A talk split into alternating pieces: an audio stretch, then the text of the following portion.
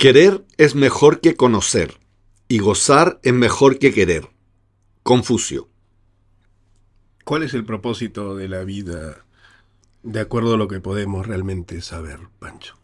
Hoy la pregunta difícil, ¿no? El propósito de la vida. De acuerdo a lo que realmente podemos saber. Ya. La filosofía sirenaica te diría que todo consiste en respuestas sencillas.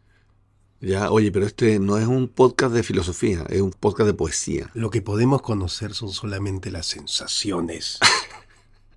y todo, entonces el propósito de la vida es sencillamente el placer. Pero eres un hedonista. Totalmente. Además que no sé por qué cambiaste el tema del programa. El tema del programa es más bien como la emoción y el pensamiento. ¿Qué tiene que ver el goce? Bueno, la verdad es que me reflexioné. Hemos invitado a Rocío Cerón de México eh, para entregarle el Premio Nobel Alternativo. Y recibimos un poema para la luna de Diego Caro Zúñiga. ¿La luna es emoción o es placer? Es pensamiento. Mm.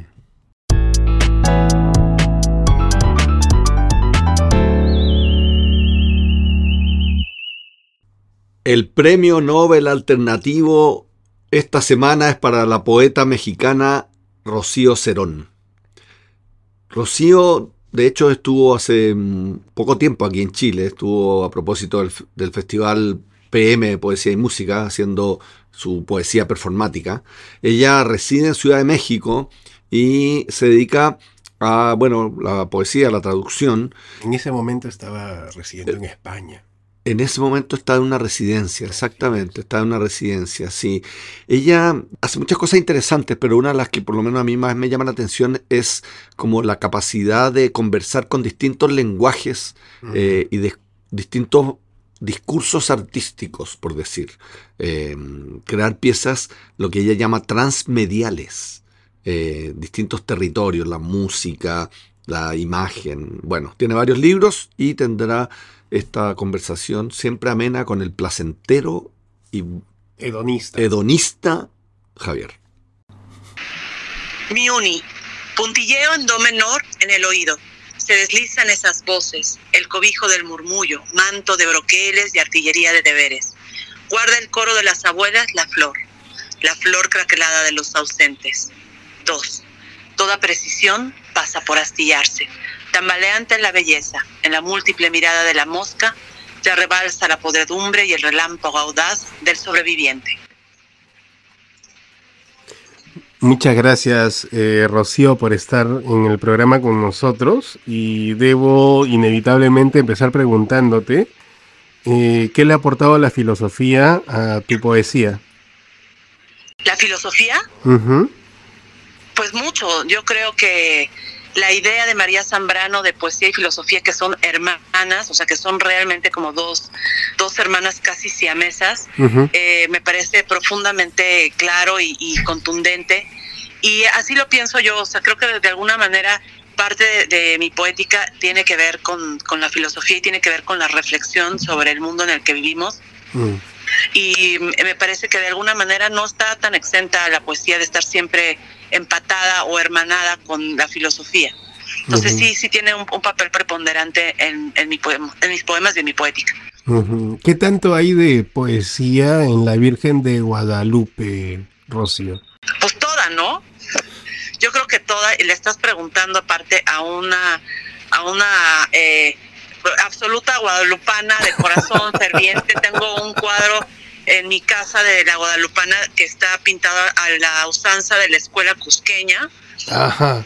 Y yo sí creo que hay, hay una idea sobre la, la devoción, ¿no? Sobre la idea de, la devoción y la imagen, eh, en el sentido en que, eh, pues de alguna manera, la idea de que la imagen se haya materializado de la Virgen en el huipil, ¿no? En, esta tela, que, es de hecho la tela que está aquí en, en, en la villa, ¿no? Donde, donde está la, imagen de la Virgen de Guadalupe, me parece que de alguna manera es esta cosa de la, de la materialización de, la fe, ¿no? de, la devoción en, en, una, en, una, en un material, en algo corpóreo. Y creo que eso sucede también en el caso, por ejemplo, de la poesía, que implementa la voz, que implementa el cuerpo como un espacio donde, donde se puede materializar la palabra, el lenguaje, la fe, la devoción.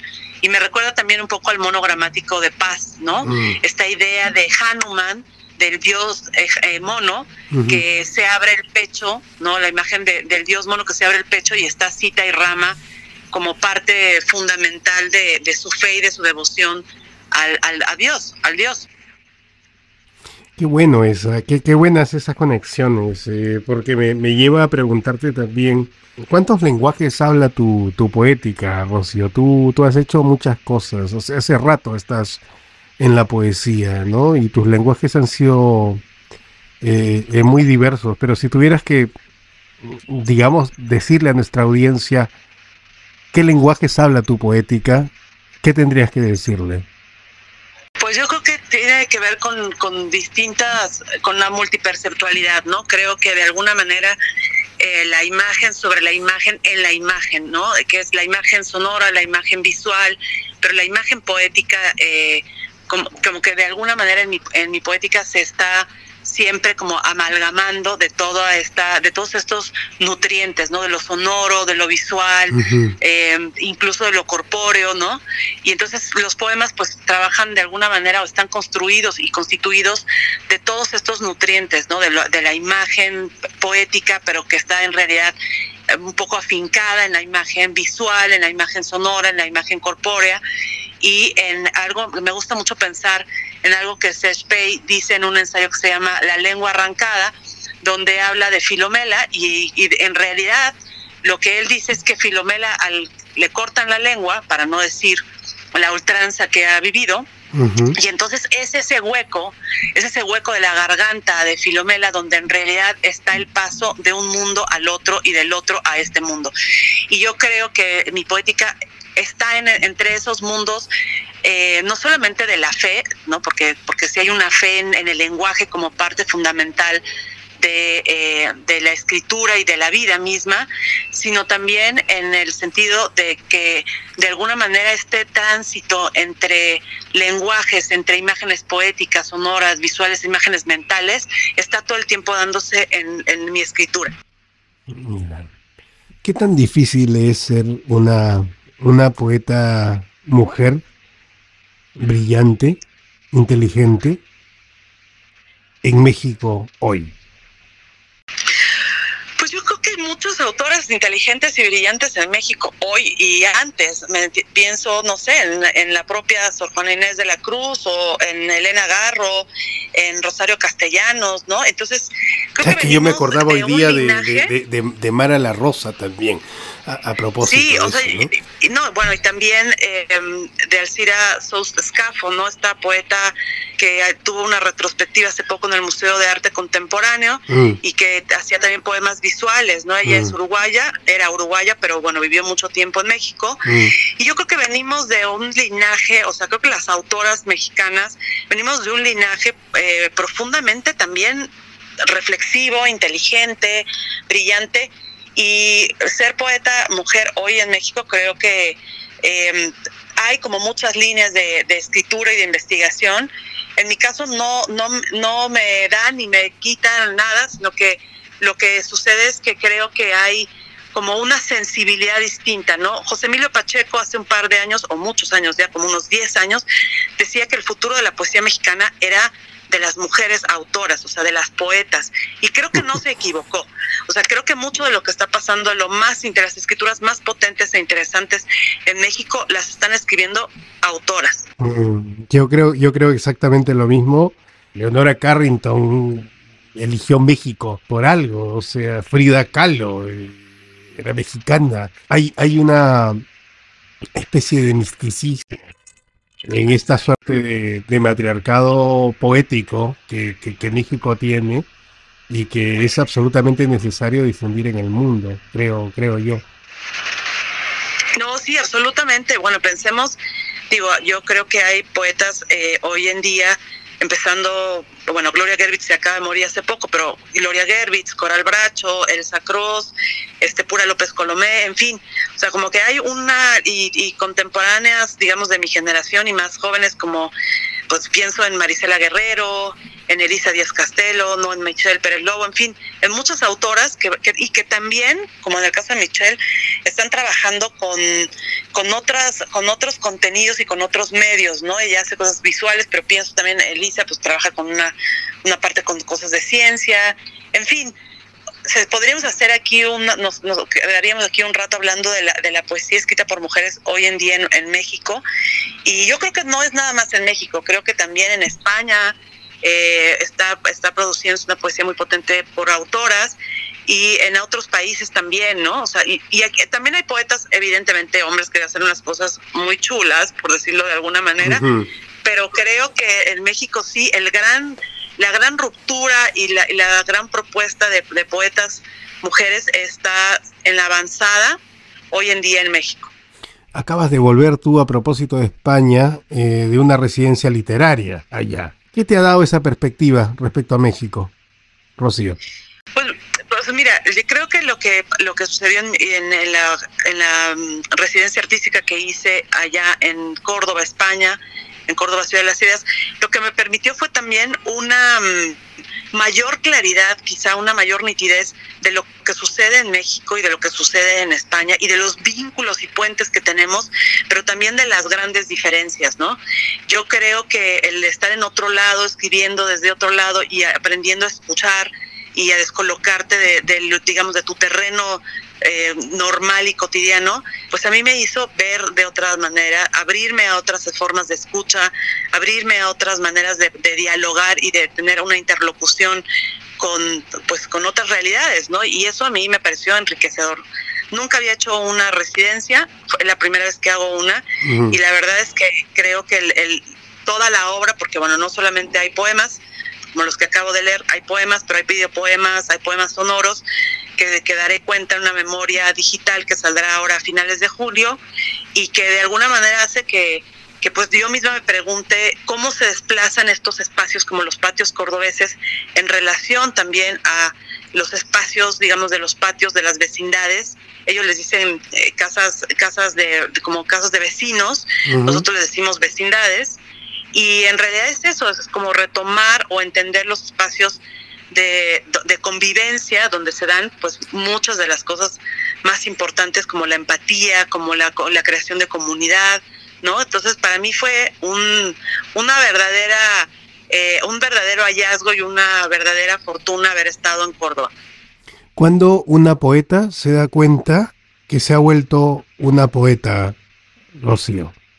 Pues esa es una cosa muy complicada de responder, pero creo que, que, uno va eh, ejercitándose o uno va haciendo una suerte de musculatura lectora, pero también de musculatura escritural, y vas haciendo esas apuestas, ¿no? Por, por ir en las aguas o en la cauda de la poesía, o sea, de la poesía como con P mayúscula, pues, y uno va escribiendo, como también alguna vez para el bracho me, me dijo, pues uno escribe lo que puede escribir en el momento en que lo está haciendo, ¿no?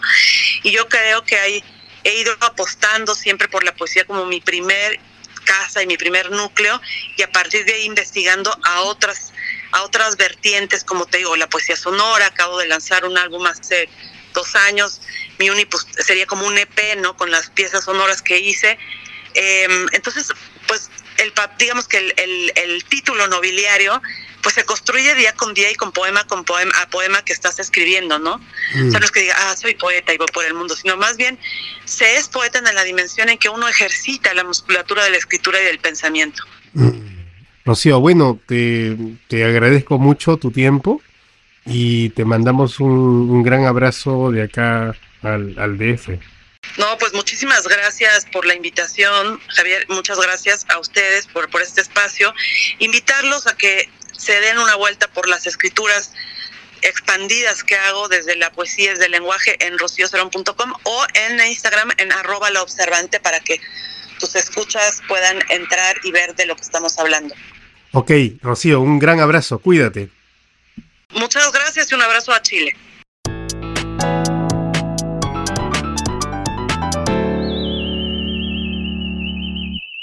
Corresponde ahora nuestra sección Poesía sin vergüenza y corresponde escuchar a la entropía tutelar que ha elegido el poema de Diego Caro Zúñiga de Chile que nos envió a poetasruculistas.gmail.com.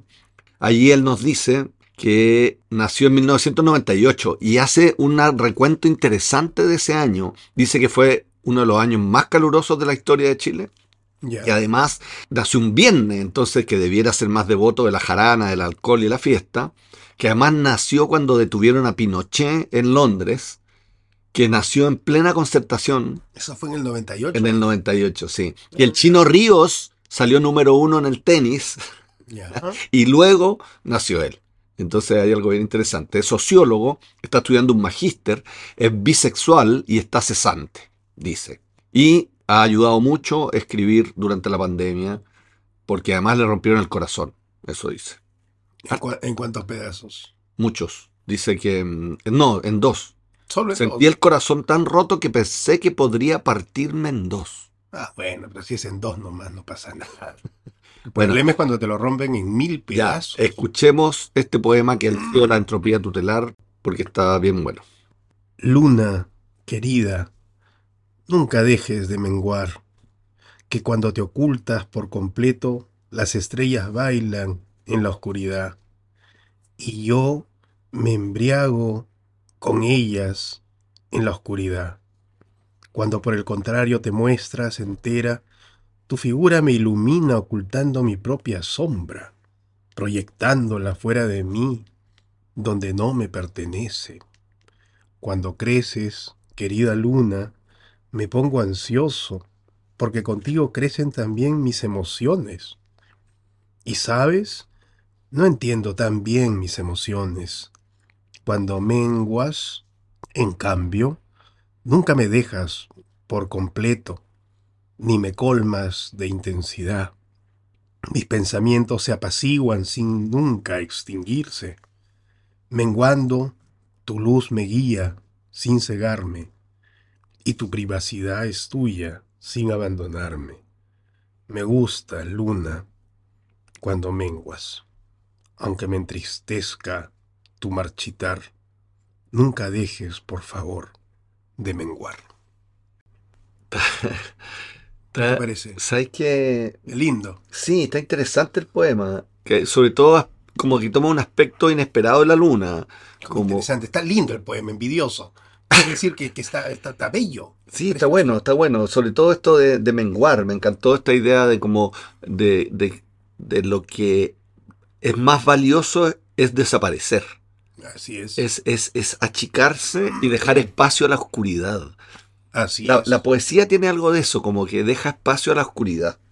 Pero por otro lado, como el miedo a la luz, porque la luz que parece ser tan con tanta buena prensa, bueno, la luz también eh, oculta la propia sombra y oculta de alguna manera la verdad de la cosa o del sujeto.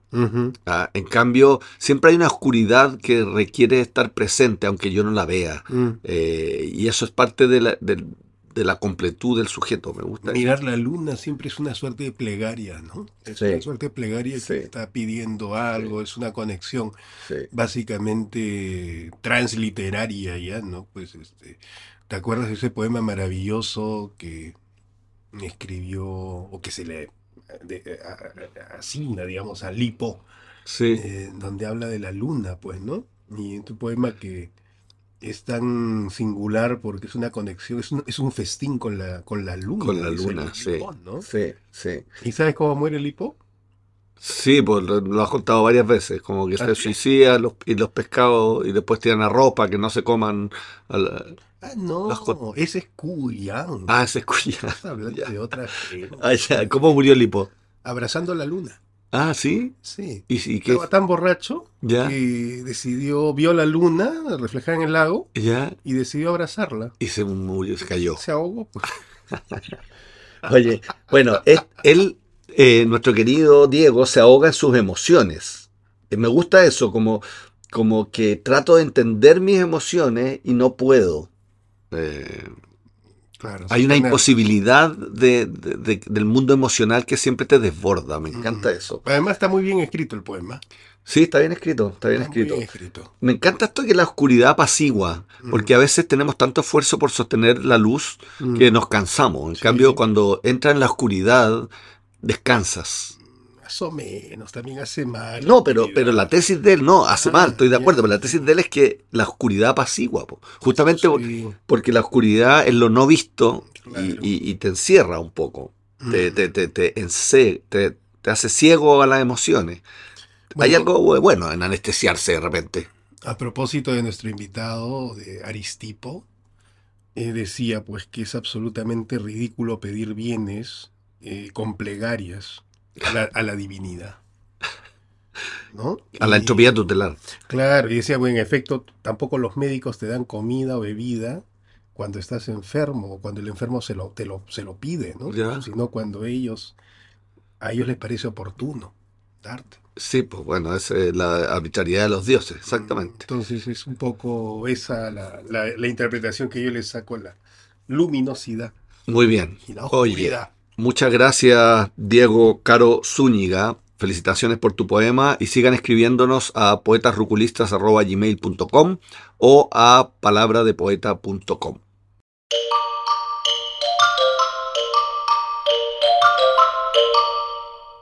Bitácora Roculista. Vamos ahora ya terminando el programa, entonces con la iluminación de los dioses vamos a leer el aforismo roculista. Tómalo, Javier, de la... No sabes de dónde. y que iba a decir algo que era inapropiado. Yo te, voy, yo te voy a ayudar. Ya, sácalo. Lo voy a sacar de tu tocador de mi tocador. ¿Qué tiene un tocador? Qué peruano esa palabra. Perfúmate mientras piensas.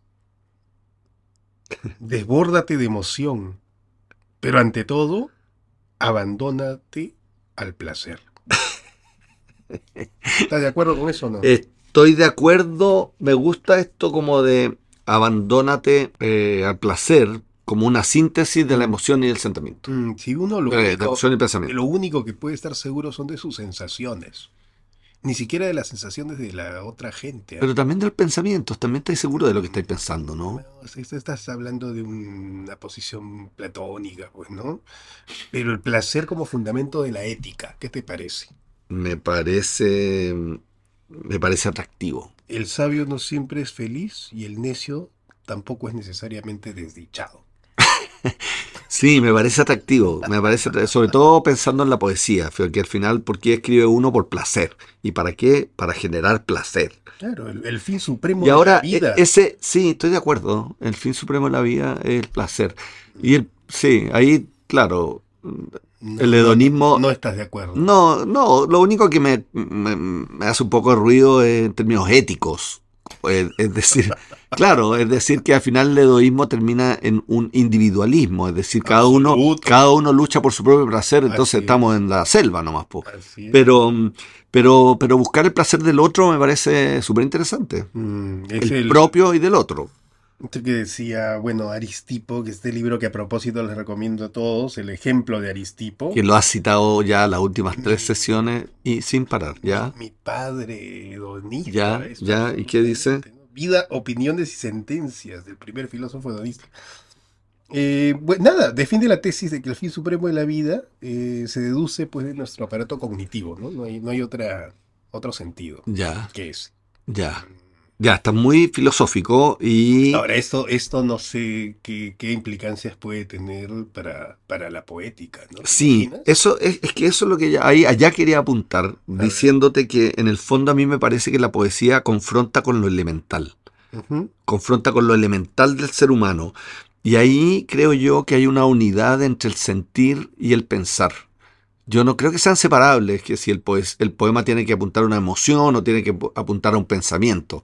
Eh, yo creo que, eh, como decía Subiri, hay una inteligencia sentiente, o sea, sentimos y pensamos casi al mismo tiempo y a veces uno genera al otro y el otro genera uno, ¿cachai? Como, como es un, son vasos comunicantes. Pero al final, lo que produce el poema tiene que ver con el placer. Mm. Sí, pues es, bien loco porque a mí me cuesta un poco encontrar ese límite, ¿no? Encontrar como dónde está la frontera entre, entre pensamiento del poema y placer del, poema. Claro, la emoción genera una conmoción o, un buen pensamiento, una buena idea con, dicha con palabras precisas, eh, genera conmoción.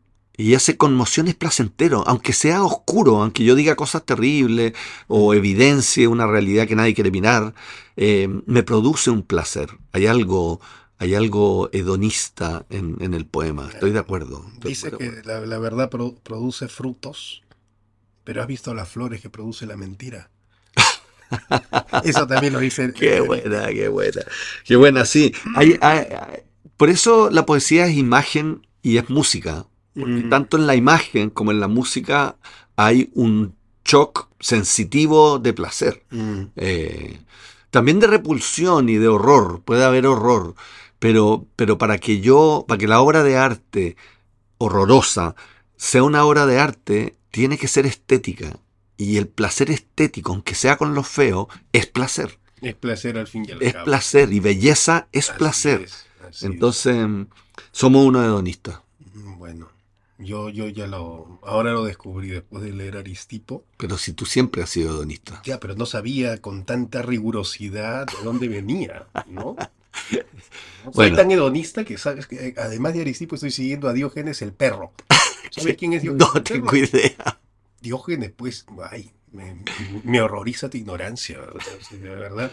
No, era tan, tan, tan hedonista que, digamos que una vez muerto, él quería que su carne, el cuerpo, se lo dieran de comer a los perros. A los perros. ¿Cómo eso va a ser hedonista? ¿Qué tiene hedonista eso? Era pues así ya la máxima... O sea, la, karma del, del, materialismo. Del materialismo, del utilitarismo. Del utilitarismo, ya. Bueno. Sean hedonistas, queridos poetas ruculistas, queridas poetas ruculistas. Por favor, no le den de comer su carne a los perros porque podrían infectarse. Agradecemos a Breaking Work, agradecemos también a Somos Polen, agradecemos a todos aquellos que hacen posible este podcast. Yo creo que Breaking Work muy, muy pronto nos va a echar. No, no nos va a echar. Pero agradecemos también a Rocío Cerón y a Diego Caro. Por favor, escriban a poetasruculistas.com. No nos escuchen más. Disfruten.